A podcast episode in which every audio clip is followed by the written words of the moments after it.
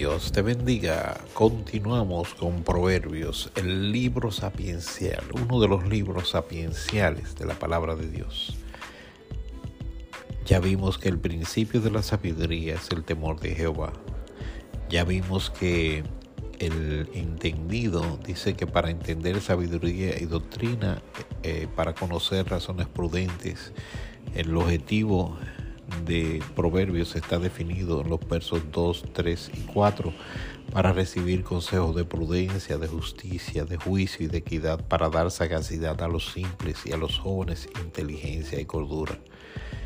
¿Qué va a pasar con el que se exponga a los proverbios? Oirá el sabio y aumentará el saber, y el entendido adquirirá consejo para entender proverbio y declaración de palabras y declaración, palabras de sabios y sus dichos profundos. El principio de la sabiduría es el temor de Jehová. Los insensatos desprecian la sabiduría y la enseñanza. Nosotros apreciamos la sabiduría y la enseñanza.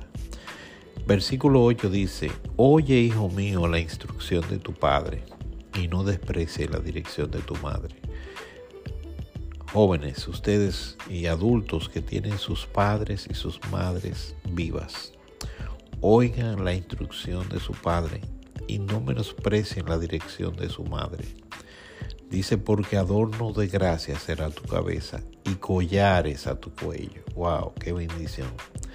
Cuando tú recibes la instrucción de tu padre, cuando tú no desprecias la dirección de tu madre. Mira que hay dos palabras claves en el verso 8, instrucción y dirección.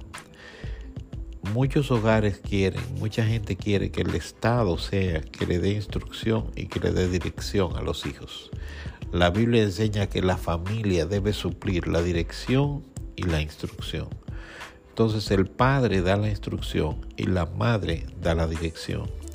¿Y qué va a suceder con un hijo que oye, hijo mío, la instrucción de tu padre y no, menos, y no, no desprecia la dirección de tu madre, dice que ese hijo va a ser un adorno de gracia, porque adornos de gracia serán a tu cabeza. Esa dirección y esa instrucción va a ser un adorno de gracia a tu cabeza y va a ser como un collar en tu cuello. Hijo mío, si los pecadores te quisieren engañar, no consientas. Qué bonito este verso 10. Si los pecadores, los que no creen en Dios, los, la gente del mundo te quiere engañar, no lo consientas.